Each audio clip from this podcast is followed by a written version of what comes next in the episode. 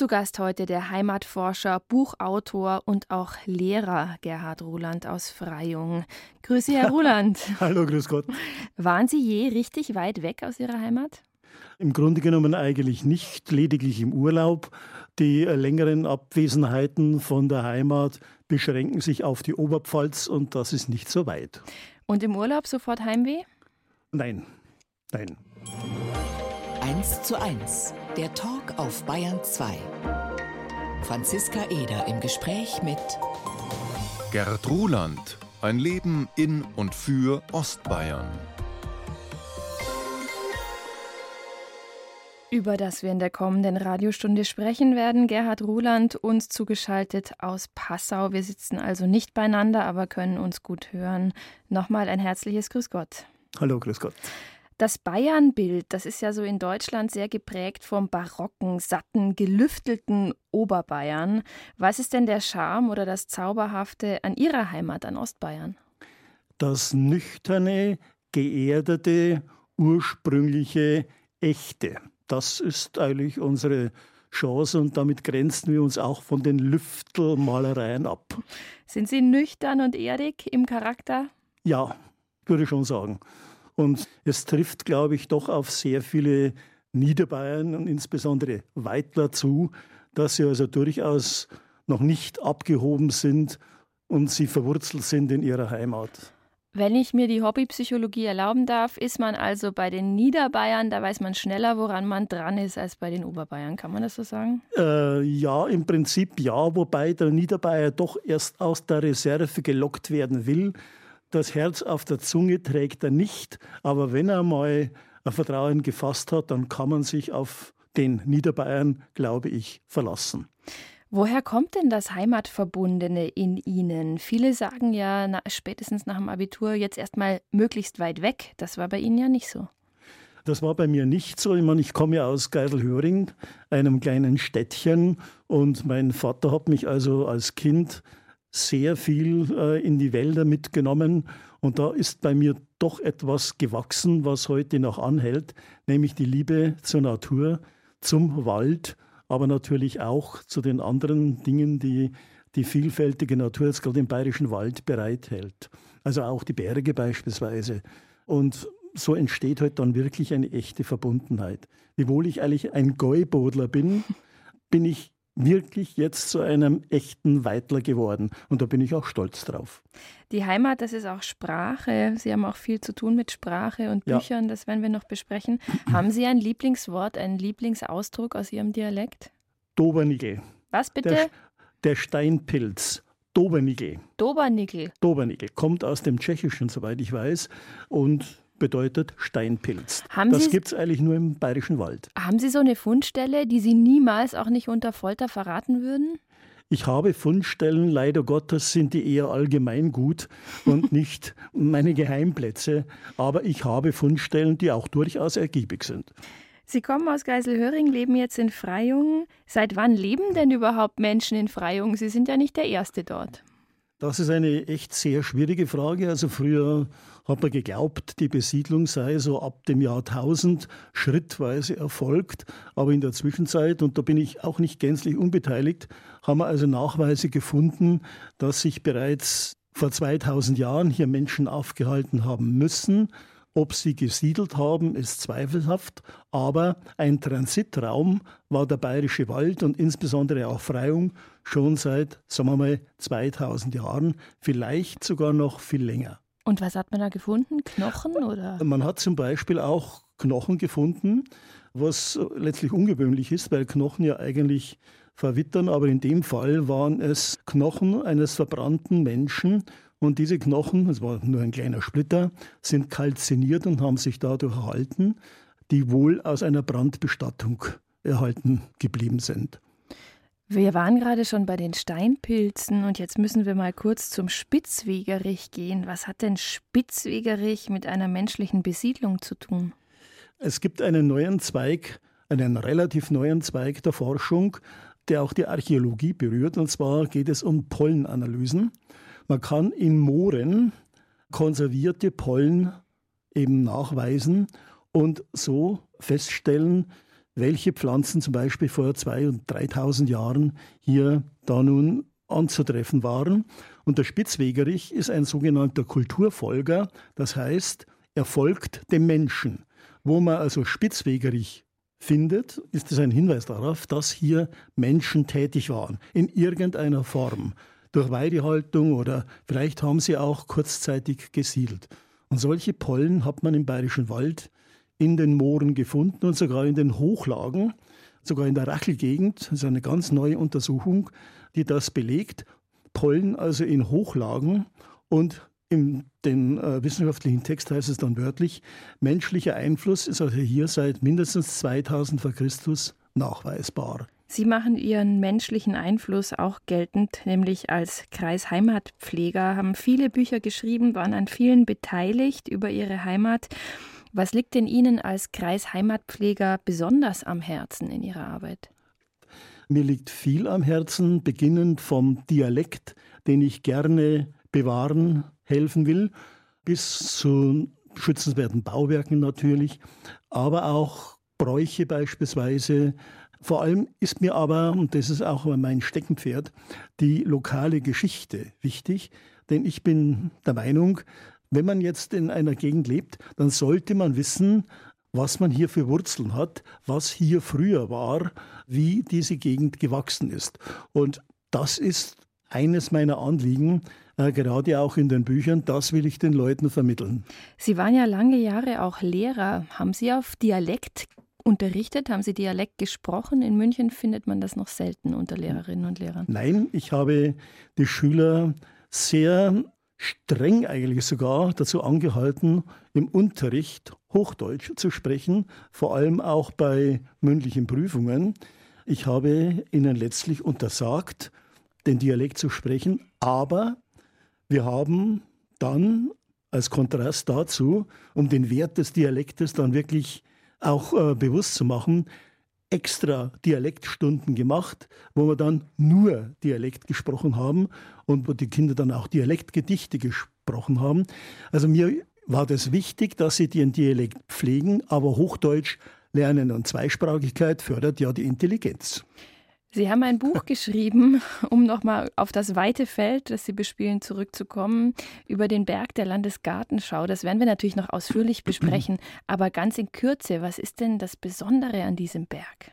Ja, der Berg, der steht so unspektakulär da, aber er hat eine sehr blutige Vergangenheit und das ist den meisten Leuten eigentlich gar nicht bewusst. Man kennt zwar den Flurnamen Galgenhügel, aber was sich hier im Mittelalter abgespielt hat, das wissen die wenigsten. Oder vielleicht kennt der ein oder andere noch den Begriff Richtstätte, aber da weiß man auch nicht so recht, was man damit verbinden soll. Aber auch hier ist sehr viel Blut geflossen.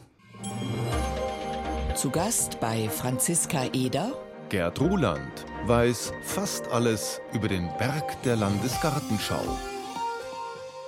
Herr Ruland, kann man sagen, die Landesgartenschau findet auf einem Galgenhügel statt? Im Prinzip ja. Wenn man sich den Galgenhügel nach oben noch äh, fortgesetzt denkt, bis zum Gipfel, dann ist es letztlich tatsächlich eine Hinrichtungsstätte, an der früher ein Dreibein-Galgen gestanden hat und wohl auch das Rad als Hinrichtungswerkzeug. Und wer hat äh, da gerichtet? Über wen? Ja, gerichtet hat im Grunde genommen längere Zeit der Pfleger auf dem Schloss Wolfstein. Der hatte das Richterrecht und vor 1700 hat er auch dann Todesstrafen verhängen dürfen, wobei hier das Bistum noch ein Wörtchen mitzusprechen hatte. Aber er durfte verhängen und vollstreckt wurden die Urteile in Freiung am Galgenhügel, wenn es um Erhängen ging. Es gab ja verschiedene Hinrichtungsarten und das Erhängen war eine demonstrative Hinrichtungsart, um Leute von Übeltaten abzuschrecken und das war in dem Fall Straßenraub, Diebstahl. Und das wurde damals häufig mit dem Tode bestraft. Und hier sollte ein Exempel statuiert werden, in dem die Leute, die Erhängten, lange Zeit am Galgen hängen blieben, um also den auf dem Handelsweg Vorüberziehenden zu signalisieren, Leute, so geht's euch, wenn ihr Händler überfallt. Bürgerlich heißt er aber Geiersberg, oder? Nicht Galgenhügel. Ja, der, der Galgenhügel ist ein Teil des Geiersberges und zwar in Richtung Freyung. Der Berg heißt Geiersberg, richtig. Heißt er nach den Vögeln oder nach den Hinrichtungen? Ich stelle hier einen Zusammenhang her. Das ist jetzt zwar eine Theorie, aber für die spricht, glaube ich, einiges. Es gibt mehrere Flurnamen oder auch Orte mit dem Namen Geiersberg und die haben zwei Gemeinsamkeiten. Zum einen waren diese Örtlichkeiten Hinrichtungsstätten, zum anderen führte ein wichtiger Handelsweg daran vorbei und diese Kombination hat dann wohl auch den Namen Geiersberg mit bewirkt, denn man ließ die Leichen so lange hängen, bis sich die aasfressenden Vögel, im Volksmund Geier genannt, daran gütlich taten und halt die Leichen flatterten, bis kaum mehr was da war. Herr Roland, ich sehe schon die Marketingabteilung der Landesgartenschau über uns herfallen. Nein, bitte nicht. über die blutige Seite. Wir müssen mal über, zu den Blümchen kommen, oder? In der Landesgartenschau. Ja, kommen wir zu den Blümchen. Also sagen Sie bitte Geschichte ganz schnell was Geschichte. über Blümchen. Hm. Ganz schnell. Wobei es soll ja keine Blümchenschau werden, heißt Nein. es. Was wird es aber dann? Natürlich wird es auch Blümchen geben. Die Burgbergterrassen. Hier befinden sich also auch die Blumengärten. Aber im Grunde genommen reicht das Ziel unserer Gartenschau weit über eine Blumenschau hinaus. Der Wald spielt da eine wichtige Rolle. Die Wiesen, die früher ja eine ganz erhebliche Rolle im bayerischen Wald spielten, all das nimmt einen höheren Stellenwert ein bei uns als die zweifelsohne hoffentlich wunderschönen Blumen. Wieso war die Wiese so wichtig im Bayerwald?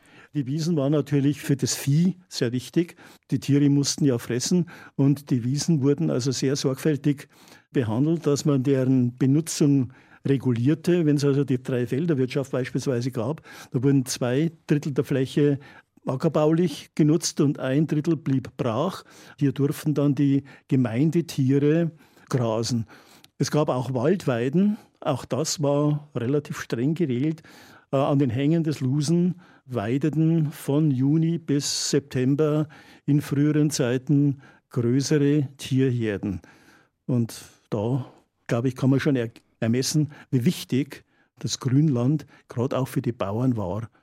Herr Roland, Sie sind Heimatpfleger, waren aber auch Lehrer, unter anderem für das Fach Geschichte und lieben es jetzt, Geschichten aus der Geschichte zu erzählen. Hilft ja. es Ihnen da, dass Sie Geschichtslehrer waren und mit Quellen umgehen können? Ja, das hilft mir natürlich.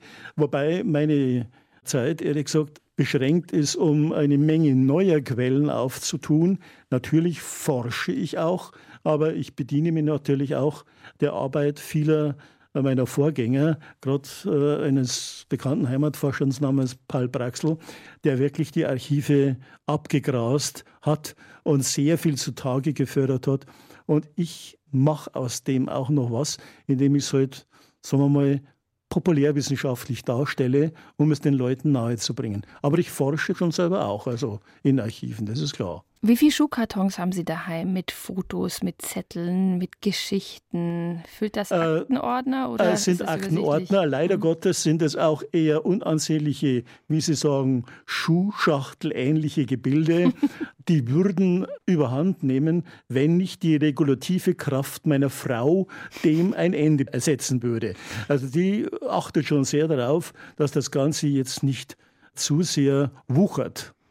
Sie haben unter anderem, muss man sagen, bei einem Buch mitgewirkt, das heißt Freyung, Porträt einer kleinen Stadt. Sie waren Co-Autor beim Buch Das Schrammelhaus in Freyung. Dann gibt es noch die Biergeschichten aus Freyung. Eigentlich gibt dieser Ort ganz schön viele Bücher her, oder? Der gibt einiges her und äh, man glaubt es gar nicht, was eben so ein kleiner Ort an Geschichte und auch an Geschichten beinhaltet. Also gerade dieses Bierbuch aus diesem einzelnen Brauer, der aus Hauzenberg stammt, ist eine ganze Dynastie erwachsen und die heutige Brauerei Lang in Freyung stammt dieser Brauerdynastie. Aber Herr Roland, ist das jetzt ein besonderes Örtchen? Das sind ja nicht mal 7000 Leute dort. Ist das ein besonderes Örtchen oder glauben Sie eigentlich, gebe jeder Ort so viele Geschichten her, wenn sich jemand darum kümmern würde? Es gibt Leute, die kümmern sich drum und Waldkirchen beispielsweise, aber auch Grafenau, also Städte, die sogar etwas größer sind als Freyung, geben natürlich auch eine Menge her. Und es gibt ambitionierte Heimatforscher, die sich damit beschäftigen und das ist gut so. Es ist ein Landstrich mit einer wirklich bemerkenswerten Geschichte und die muss aufgearbeitet werden. Wie viele Besucher verkraftet denn Freyung? Es ist ja jetzt die Landesgartenschau, da wird ein bisschen ein Schlaglicht auf die Gegend kommen. Sind Sie da um jeden froh, der kommt, oder wird es irgendwann zu viel? Ähm, Im Prinzip wird man am Anfang um jeden froh sein, der kommt. Mal schauen, wie sich dann der Besucheransturm, der hoffentlich ein Ansturm sein wird, entwickelt. Ich glaube nicht, dass wir Probleme haben, den Ansturm nicht bewältigen zu können. Das Einzige, was mir ein bisschen Sorge bereitet, ist, dass also das mit den Parkplätzen und dem Shuttle-Dienst und den Überlaufparkplätzen wirklich so funktioniert, wie es projektiert ist. Dann wünschen wir dafür gutes Gelingen. Und ich möchte noch eine andere Seite, die Sie auch haben, ansprechen, nämlich die der Sprache. Sie sind auch Leiter der literarischen Rundefreiung. Ja. Ähm, sind das Menschen, die mit Büchern auf den Knien in Sitzkreisen sitzen oder was machen Sie?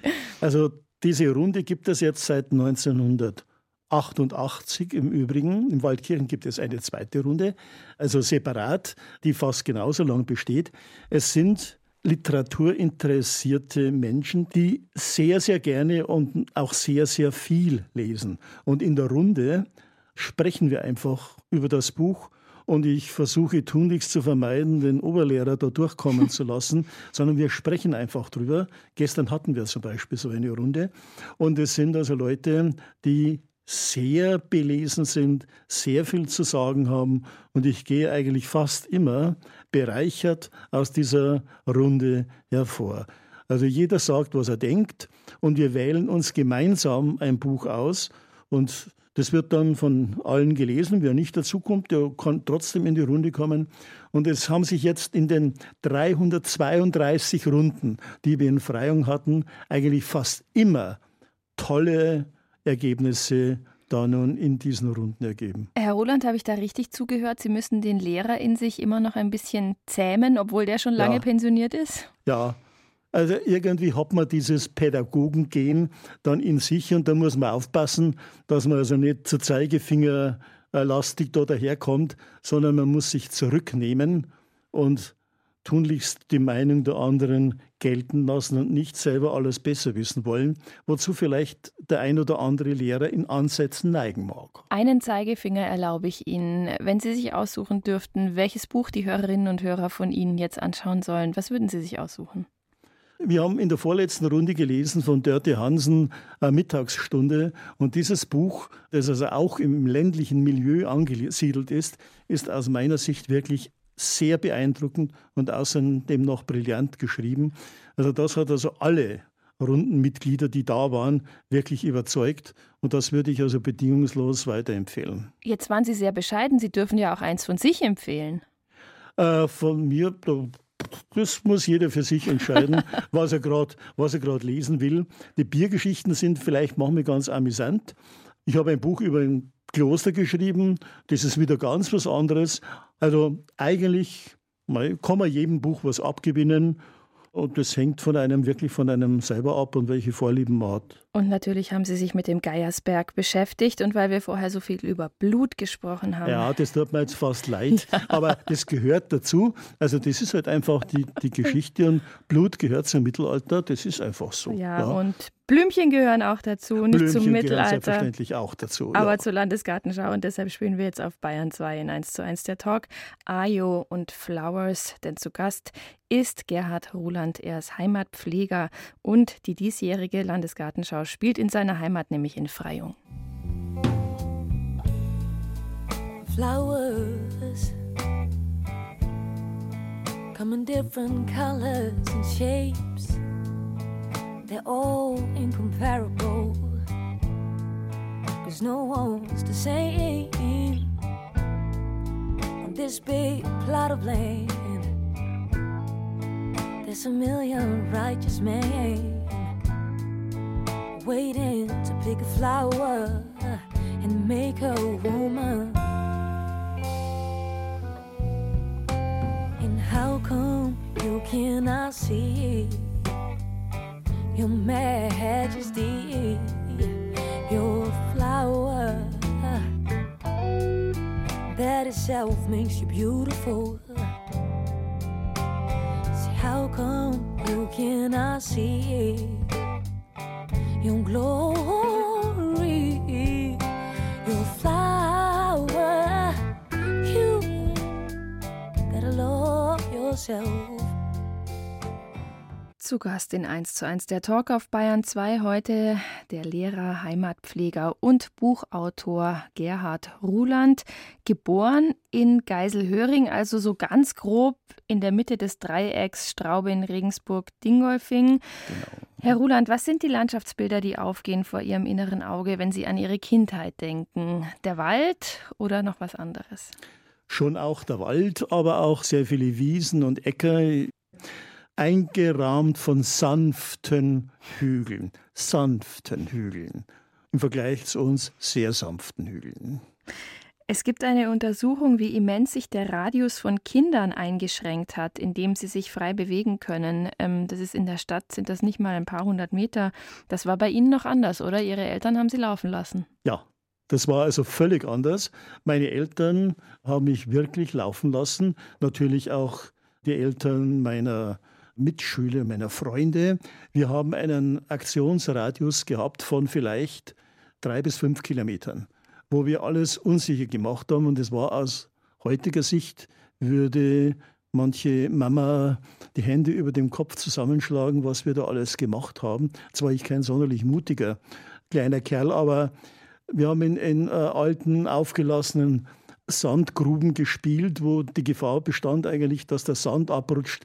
Wir sind im Winter Ski gefahren auf abenteuerlichen Skiern, auf abenteuerlichen Pisten, die dann Todespiste und so weiter hießen. Sehr gefährlich, aber wunderschön.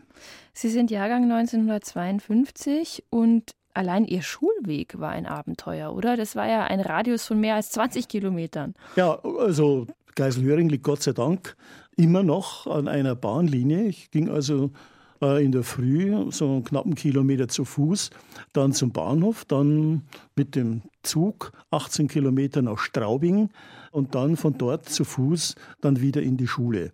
Äh, aber das war überhaupt keine Belastung, sondern da hat man halt den Kopf freigekriegt. Und Zug gefahren bin ich eigentlich ganz gerne. Das war mhm. sehr kommunikativ. Sie haben einen älteren Bruder, dann kam der Zweite Weltkrieg, dann kamen Sie. Wie hat der Krieg Ihren Vater geprägt? Der Krieg hat meinen Vater, soweit ich das noch beurteilen konnte, mein Vater ist mit, also mit 56 Jahren verstorben und ich war erst zwölf Jahre alt. Mhm. Mein Vater war absolut geprägt durch den Krieg. Äh, er hatte ein, sicherlich ein Kriegstrauma erlitten und er hat mir gegenüber als Kind eigentlich kein einziges Wort über den Krieg verloren. Das hat er völlig verdrängt. Erst als in einer Zeitschrift einmal die Serie Unternehmen Barbarossa veröffentlicht wurde, hat er sich etwas wieder mit dem Krieg auseinandergesetzt. Aber mir gegenüber hat er nichts erzählt. Aber mein Bruder hat gesagt, dass er mein Vater also in der Nacht geschrien hat. Also er hatte Albträume. Er konnte diese Erlebnisse an der Ostfront nicht verarbeiten. Und im Endeffekt ist mein Vater auch an den Spätfolgen des Krieges verstorben. Zwar jetzt nicht direkt ursächlich, aber zumindest mitbedingt durch die Kriegsschäden. Aber er hat offene Wunden nach Hause getragen, oder? Er hat eine sehr, sehr schwere Venenentzündung im Krieg bekommen. Dieser Venenentzündung verdanke ich letztlich indirekt sogar mein Leben, denn mein Vater wurde durch diese schwere Erkrankung vor Stalingrad, wo er eigentlich hin hätte sollen, bewahrt.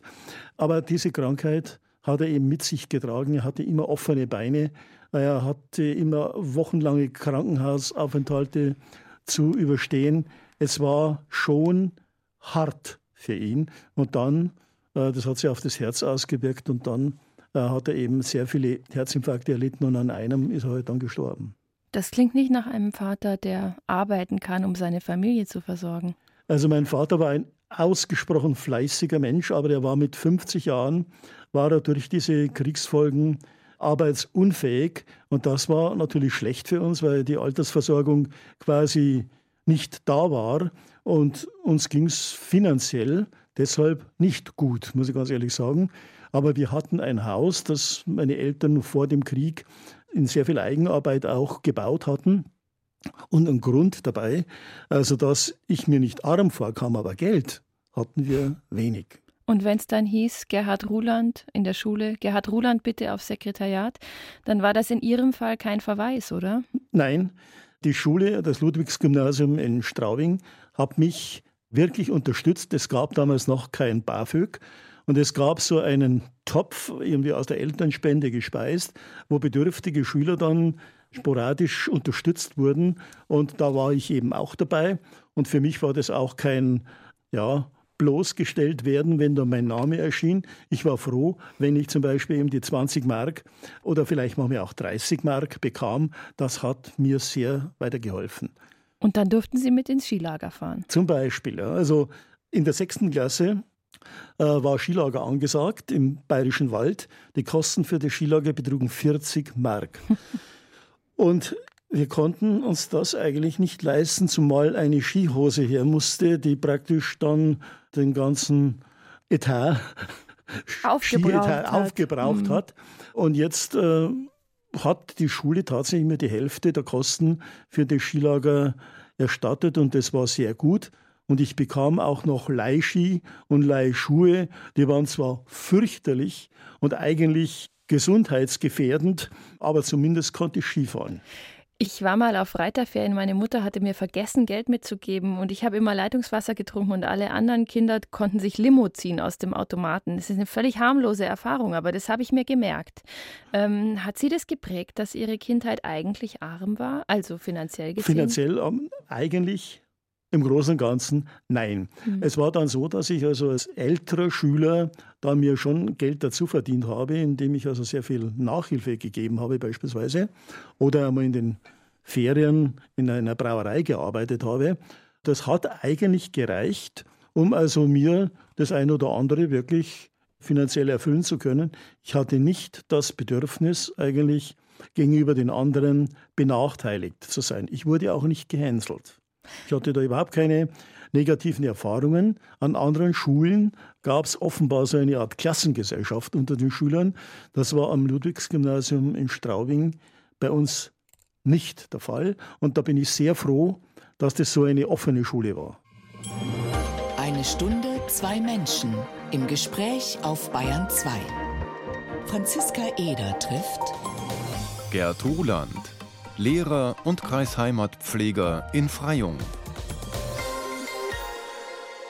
Zumindest treffen wir uns akustisch, denn Gerhard Ruland ist zugeschaltet aus unserem BR-Studio in Passau. Herr Ruland, Sie waren einer von 40, oder? Einer, der aufs Gymnasium durfte. Ja, als einziger Schüler in meinem Jahrgang durfte ich ans Gymnasium gehen und da bin ich meinen Eltern unendlich dankbar und auch meinem Bruder, der vorher, also 15 Jahre vorher, schon das Glück hatte, das Gymnasium besuchen zu dürfen. Er hat mir praktisch den Weg gebahnt, hm. äh, mental bei den Eltern, dass sie auch mir die Chance gegeben haben. Da bin ich meinen Eltern immer noch dankbar. Und Sie haben sie mit einem Einser-Abi belohnt. Wohin sie das geführt hat, das besprechen wir gleich. Aber erstmal kam ja das Militär 1971 mit der Geschichte Ihres Vaters im Kreuz, ähm, mit der Geschichte von der Ostfront, ähm, mit der Geschichte, dass er der Einzige der Kompanie war, der überlebte. In welcher Gemütslage sind Sie zum Militär gegangen? Ehrlich gesagt bin ich sehr ungern zum Militär gegangen. Es hat aber jetzt weniger mit den äh, Kriegserfahrungen meines Vaters zu tun. Ich hatte also nicht Angst, dass jetzt wieder ein Krieg ausbrechen könnte. Das hat man schlichtweg einfach verdrängt und da hat man nicht daran geglaubt. Aber ich wollte eigentlich nicht zum Militär und äh, hätte das gern auch vermieden, aber ja, es ist halt dann so gekommen und ich habe dann meine 18 Monate Wehrdienst absolviert. War eine lehrreiche Erfahrung. Aber die Tonlage war nicht Ihre, der eines literarisch begabten jungen Menschen. Nein, die Tonlage, wenn ich da jetzt die Tonlage meiner Lehrer am Gymnasium vergleiche, mit der Tonlage des ein oder anderen Feldwebels in der Bundeswehr, dann bestand da durchaus ein himmelweiter Unterschied. Also die Tonlage hat mich also schon sehr gestört und manchmal auch verstört. Aber das gehörte damals eigentlich dazu. Und ich war auch in keiner Eliteeinheit in dem Sinn, sondern bei den Panzerpionieren, da ist schon auch Muskelschmalz gefragt und nicht unbedingt immer der feine Umgangston. Sie haben dann studiert in Regensburg und Sie sagen über Ihre Studienzeit und auch über Ihre Frau, die Sie kennengelernt haben in der Zeit, dass Ihre Frau in einer Gefängniszelle gelebt habe. War es denn gemütlich in dieser Gefängniszelle? Äh, ja, also Gefängniszelle ist natürlich ein, ein etwas martialisch klingender Begriff, aber äh, die Räumlichkeiten, in der meine Frau da gelebt hat als Studentin, das war schon wirklich abenteuerlich. Ein kleiner Raum mit einem winzigen Waschbecken drin und die eigentliche Waschgelegenheit musste man sich auf dem Flur mit mehreren anderen Bewohnern dieses Altbauhauses teilen. Das war schon wirklich mehr als gewöhnungsbedürftig. Aber gut, das hatte ja einen Vorteil für meine Frau. Ihr Zimmer war in unmittelbarer Uninähe.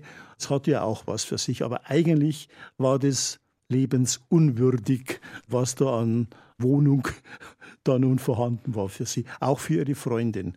Sie kamen ja beide, also meine Frau und ihre Freundin kamen auch nicht aus begüterten Verhältnissen. Ja. Man war einiges gewöhnt, aber das war, sagen wir mal, schon die Schmerzgrenze. Aber Sie haben sich ab und zu zu Ihrer Mutter verzwieselt, nach Hause, ja, in gut, den also heimischen also es, Garten. Ja, es war so, dass also ich gependelt bin von Geiselhöring nach Regensburg. Es war zwar zeitaufwendig, aber man konnte ja im Zug was tun, was vorbereiten oder nachbereiten. Und ich hatte meinen Freundeskreis zum größten Teil eigentlich in Geiselhöring. Und der war sehr ausgeprägt, insbesondere was den Sportverein betrifft, den TV Geiselhöring. Hier hatte ich wirklich sehr viele Freunde und war auch sehr aktiv. Und wir sind da schon auch kräftig um die Häuser gezogen. Also es hat mir an nichts gefehlt. Ich habe also in Regensburg auch Freunde gehabt, aber sagen wir ja so, der Hauptmittelpunkt meiner Freizeitaktivitäten spielte sich eigentlich in Geiselhöring ab. In der Jugend war ich Kugelstoßer, mhm. bin aber dann, das ist also eine sehr seltsame Mutation, bin aber dann für die großen Kugeln zu klein gewesen und habe so kleine Handgelenke gehabt, halt so Studentenhandgelenke. Und äh, die große Kugel habe ich nie so richtig getroffen, sagt man da beim Kugelstoßen. Und das hat mir auch dann keinen Spaß mehr gemacht. Dann habe ich zu laufen begonnen. Aber ich bin auch Marathon gelaufen. Es hat mir auch Spaß gemacht. Aber in der Zwischenzeit bin ich figürlich eher wieder zum Kugelstoßer zurückmutiert. Und ähm, Sie wurden dann Referendar in Weiden und in Freyung, waren 42 Jahre lang Lehrer, aber nicht Sportlehrer. Ihre Fächer waren Deutsch, Sozialkunde und Geschichte. Ja. Das macht einen beliebter tendenziell, als wenn man Mathe unterrichtet, oder? Das würde ich so nicht sagen. Ich kenne also durchaus sehr beliebte Mathelehrer, die halt ihr Fach so gut verstehen, dass sie es auch gut vermitteln können. Und Mathe kann für Schüler auch wirklich Spaß machen. Und nicht jeder Schüler ist also in Deutsch automatisch so eine Koryphäe, dass er dann da gute Noten äh, en masse einstreicht. Aber vielleicht, gerade bei Mädels, ist dann vielleicht der Deutschlehrer tendenziell der beliebtere, vor allem in der Oberstufe, wo die Mädchen mehr gelesen haben noch als die meisten Buben. 42 Jahre lang waren Sie Lehrer. Welche Schicksale und Lebenswege Ihrer Schüler sind Ihnen noch in Erinnerung? Äh, sehr viele im Prinzip, denn ich habe nur eine Ausbildung als Beratungslehrer absolviert, ein Zusatzstudium und als solcher habe ich also auch mit sehr vielen Problemfällen zu tun gehabt und da konnte man sehr viel Positives bewirken. Das hat einem gut getan, aber manches konnte man nicht lösen zum Beispiel schwere psychische Erkrankungen, da kannst du als Beratungslehrer nur sagen, du musst zu einem Fachmann gehen, der kann dir ja vielleicht helfen, aber in manchen Fällen kam auch diese Hilfe zu spät, beziehungsweise hat nichts mehr gebracht. Psychisch. Es gab also da Suizide, ja, es gab Suizide und das hat mir also, vor allem wenn man den Schüler zwei Jahre vorher betreut hat, und das hat mir schon wehgetan. Und wenn dann die Eltern auf einmal in die Schule gestürmt bekommen und sagen, sie haben also eine geladene Pistole unter dem Kopfkissen ihres Jungen gefunden. Da schluckt man schon. Ja. Ich meine, das ist in dem Fall gut ausgegangen, Gott sei Dank. Aber leider Gottes war der Berg für diesen Schüler Jahre später an einem Tag einfach zu hoch. Und er hat nicht mehr drüber sehen können. Psychische Probleme von Schülerinnen und Schülern, das kennen wir jetzt nach der Pandemie auch. Ähm, gibt leider zu wenig Therapieplätze. Sind Sie froh, dass Sie diese Pandemie als Lehrer nicht mehr miterlebt haben? Ja, ich bin sehr froh, dass ich die Pandemie nicht mehr miterleben oder mitmanagen musste. Ich habe also gestern mit einem Freund, der mit mir die Literrunde, literarische Runde leitet, gesprochen. Der ist also Leiter des Freiunger Gymnasiums. Und der sagt also, jetzt, jetzt bei dem Abitur zeigt sich dann schon, dass halt die zwei Jahre Corona ein erheblicher Schlag ins Kotor waren für die Schüler, die äh, sich halt dann nicht durchringen konnten, selber was zu tun in der Zeit. Für die wurde es schwierig. Mhm. Und ich war froh, dass ich das nicht mitmachen musste, zumal zeitweise offensichtlich auch eine klare Linie von oben fehlte. Es ist einfach sehr viel Knall auf Fall entschieden worden.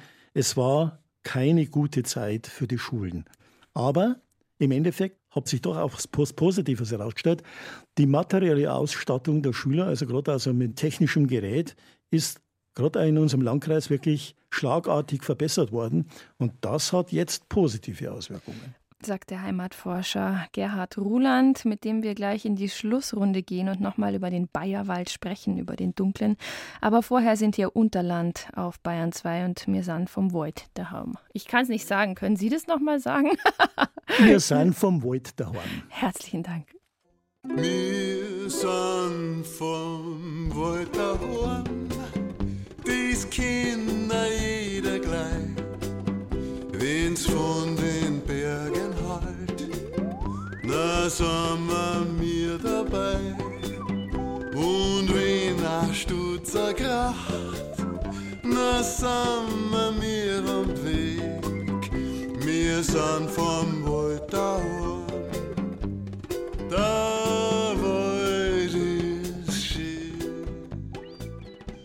Zu Gast heute in 1 zu 1 der Talk auf Bayern 2, der Heimatforscher, Heimatpfleger und Buchautor Gerhard Ruland. Herr Ruland, haben Sie sich mal unbeliebt gemacht mit Ihrer Heimatforschung, also indem Sie irgendwas aufgedeckt oder recherchiert haben, über das die Leute eigentlich nicht mehr so gerne reden wollten? Ja, ich habe also in dem Buch äh, Freiung Porträt in einer kleinen Stadt am großen Wald mich mit der Geschichte des Nationalsozialismus beschäftigt und Dinge zutage gefördert, die manchen nicht recht waren. Und ich habe dann tatsächlich ja, auf Bitten mancher hin den ein oder anderen Namen verschwiegen, beziehungsweise manches beschönigend dargestellt, was eigentlich historisch nicht ganz korrekt ist. Aber die Leute müssen ja heute in dem Ort leben. Und wenn ich jetzt da ihren Vater praktisch äh, in die nationalsozialistische Ecke stelle, dann ist das natürlich nicht angenehm. Es war, ich war da hin und her gerissen und ich habe mich bei manchen tatsächlich nicht beliebt gemacht. Um welche Geschichten ging es da? Ja, es ging zum Beispiel darum, dass ihm ein Lehrer Ortsgruppenpropagandaleiter war in, in, in dem Ort und ähm, Sachen organisiert hat für die Kinder, die völlig unvorstellbar sind heutzutage in welcher Weise hier Nationalsozialismus oder auch die Person Adolf Hitler zu verehren waren in der Schule, das kann man sich heute gar nicht mehr vorstellen. Ja? Und habe aber dann den Namen, zumindest nicht im Klartext, geschrieben, weil man das halt, da hat mich das Gewissen einfach äh, dazu gebracht, zu sagen, jetzt lasst einmal fünf Grad sein, die Familie lebt da noch und sie soll also jetzt nicht im Nachhinein nochmal an den Pranger gestellt werden. Aber es war keine einfache Entscheidung und eigentlich vom historischen her eine falsche Entscheidung. Sie haben gerade erzählt, Sie haben sich durchaus unbeliebt gemacht als Heimatforscher. Sie haben sich auch klar positioniert in Sachen Nationalpark Bayerwald. Ja. Da ging es auch hoch her, weil grob gesagt ähm, war das so, dass man dann sagt, man lässt das Totholz liegen, lässt es dem Borkenkäfer, der sich sehr darüber freut, zumindest eine Zeit lang. Da waren die Fronten dann doch sehr verhärtet, oder? Die Fronten waren extrem verhärtet. Und ich habe mich klar pro Nationalpark ausgesprochen.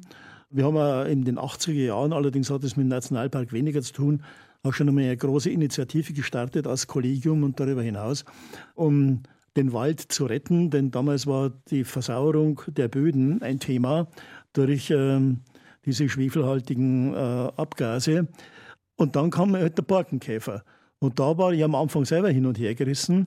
Es tut einem Naturliebhaber wie mir weh, wenn auf einmal da ein Geisterwald steht, der nur noch aus ähm, bleich schimmernden Stämmen besteht und dass da nach einem Sturm wie Zündhölzer die Bäume so weiß und kahl da herumliegen, als hätte ein Riese da nun gewütet, das hat mir sehr wehgetan. Und ich konnte die Leute, die da aufgewachsen sind, da, die konnte ich sehr gut verstehen, dass die gesagt haben, Mensch, das gibt's doch gar nicht, das kann man doch nicht machen. Aber mir persönlich ging es dann so, dass ich innerhalb von ganz kurzer Zeit festgestellt habe, wie sich der Wald regeneriert und was da für ein Wald neu entsteht.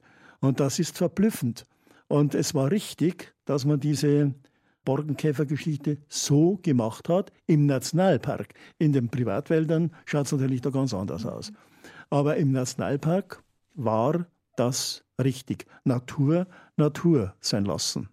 Bis vor 40 Jahren galt der Bayerwald ja als Armenhaus, ähm, wo es außer Granitbrüchen, Glasbläserei und Holz eigentlich nichts gab und im Winter gab es erst recht nichts zu tun. Hat sich das inzwischen gewandelt? Es hat sich natürlich gewandelt. Ich möchte zwar nicht verschweigen, dass es bei uns auch noch viele Pendler gibt, Fernpendler, die insbesondere nach Dingolfing zu BMW fahren. Äh, oder es gibt dann so Halbfernpendler, die nach Passau fahren. Aber in Freyung gibt es zum Beispiel circa, ich glaube, 5.500 Arbeitsplätze. Äh, es wird nach Freyung eingependelt. Wir haben natürlich viele Ämter, Krankenhäuser und so weiter, Schulen, jede Menge, aber wir haben auch Industrie. Und es gibt Nischen, da sind wir Spitze. Zum Beispiel am Fuße des Geiersbergs, um den Bogen nochmal zu schlagen, gibt es eine kleine Firma, die ist weltweit, weltweit führend in ihrem Spezialbereich, nämlich der Herstellung von Kameraobjektiven. Und erst vor kurzem ist ja der Film im Westen nichts Neues mit mehreren Oscars bedacht worden. Und die Kameras bzw. die Objektive für die Kameras kommen aus Freyung. Oder die im Weltraum stationierten Kameras Freyunger Technik. Und das ist doch was. Da darf man auch stolz sein. Und es gibt nur ein paar so Unternehmen, die wirklich weltweit mit vorn dabei sind. Und dann, Herr Roland, gibt es noch die Blümchenschau, die Landesgartenschau in Freyung. Und dann gibt es noch die Blümchenschau. Die keine Blümchenschau, die heute in Freyung startet. Was sollte man sich noch anschauen? Vielleicht noch ein Tipp in Ostbayern, wenn man vielleicht eh schon zur Landesgartenschau kommen will. Rund um Freyung gibt es eine ganze Menge Interessantes. Also in Freyung zum Beispiel zwei hochinteressante Museen ein Heimatmuseum, aber auch ein Museum namens Jagdland Fluss. Es gibt die Buchberger Leite, eine wunderbare Wildbachklamm, die sollte man unbedingt anschauen. Es gibt das schöne Städtchen Waldkirchen, es gibt ein kleines, aber feines Hinterglasbildmuseum in der Nähe von Freyung. Und es sind aber jetzt nur ein paar Ausschnitte. Es gäbe noch so viel hm. zu sehen. Sie merken, ich mache jetzt da Werbung, aber das ist mir ein Anliegen, denn wir haben wirklich was zu bieten. Mehr als du erwartest, sagte immer unser Landrat. Und er hat eigentlich recht damit. Das waren die Schlussworte von Gerhard Ruland, dem Heimatpfleger. Das ist ein Ehrenamt, aber ein durchaus zeitaufwendiges. Herr Ruland, herzlichen Dank fürs Dankeschön. Vertrauen eines Weutlers und für Ihre Zeit. Dankeschön. Und solche Gespräche und Lebensgeschichten finden Sie natürlich weitere auf bayern2.de.